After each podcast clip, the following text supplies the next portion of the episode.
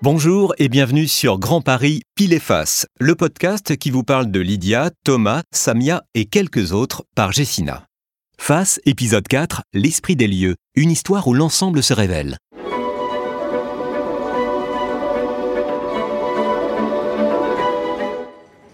Je sais, c'est incroyable, mais... Lucie ose à peine poursuivre sa phrase. Elle joue avec sa cuillère dans la tasse de café, sans regarder Wong, son ami assis face à elle. Tu vas me dire que ce n'est qu'une légende urbaine, reprend-elle, une de plus. Peut-être bien, mais... Sa voix baisse d'un ton, se fait plus mystérieuse encore.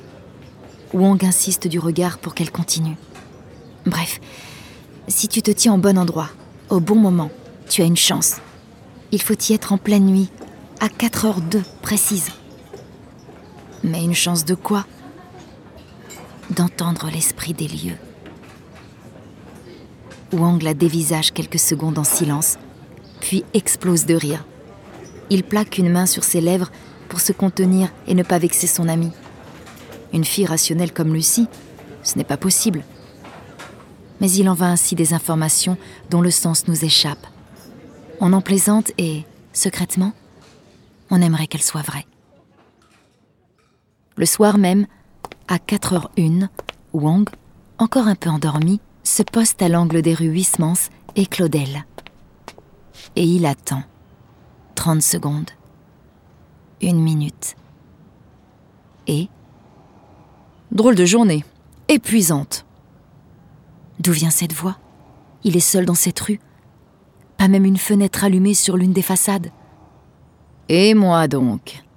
Répond une autre voix, plus grave, plus sérieuse, un brin théâtral, elle semble venir de la façade haussmannienne sur le trottoir d'en face. Je suis en plein travaux. Mes deux premiers étages deviennent des bureaux. J'y ai vu passer des comtesses qui tenaient salon, puis des antiquaires, un auteur de théâtre, pas si mauvais d'ailleurs, des cabinets de dentistes. Et maintenant, c'est un incubateur de start-up. Remarquez, cela m'a donné l'occasion de découvrir ces deux mots. Et dans le reste de l'immeuble? demande la voix plus jeune, venu d'une façade vitrée. Des appartements, comme avant. Et vous, quoi de neuf? Une crèche s'installe au rez-de-chaussée.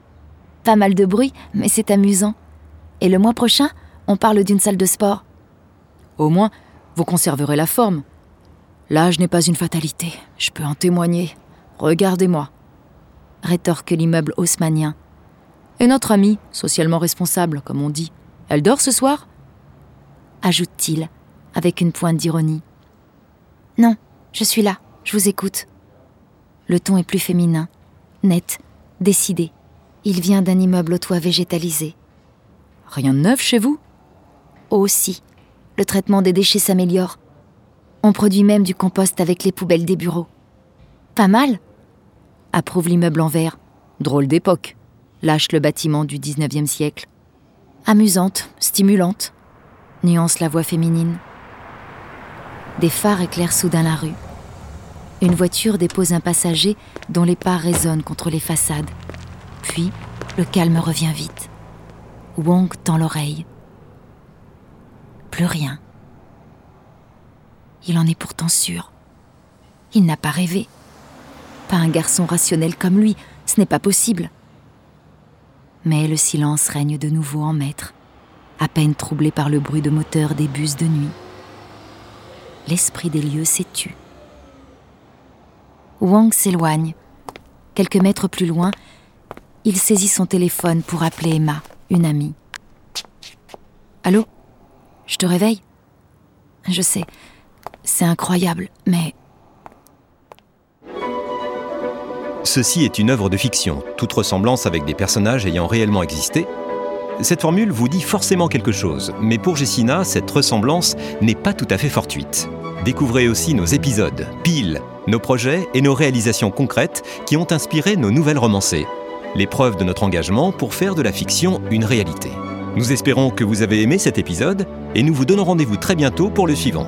D'ici là, n'hésitez pas à partager le podcast autour de vous. Merci et à très vite sur Grand Paris, pile et face.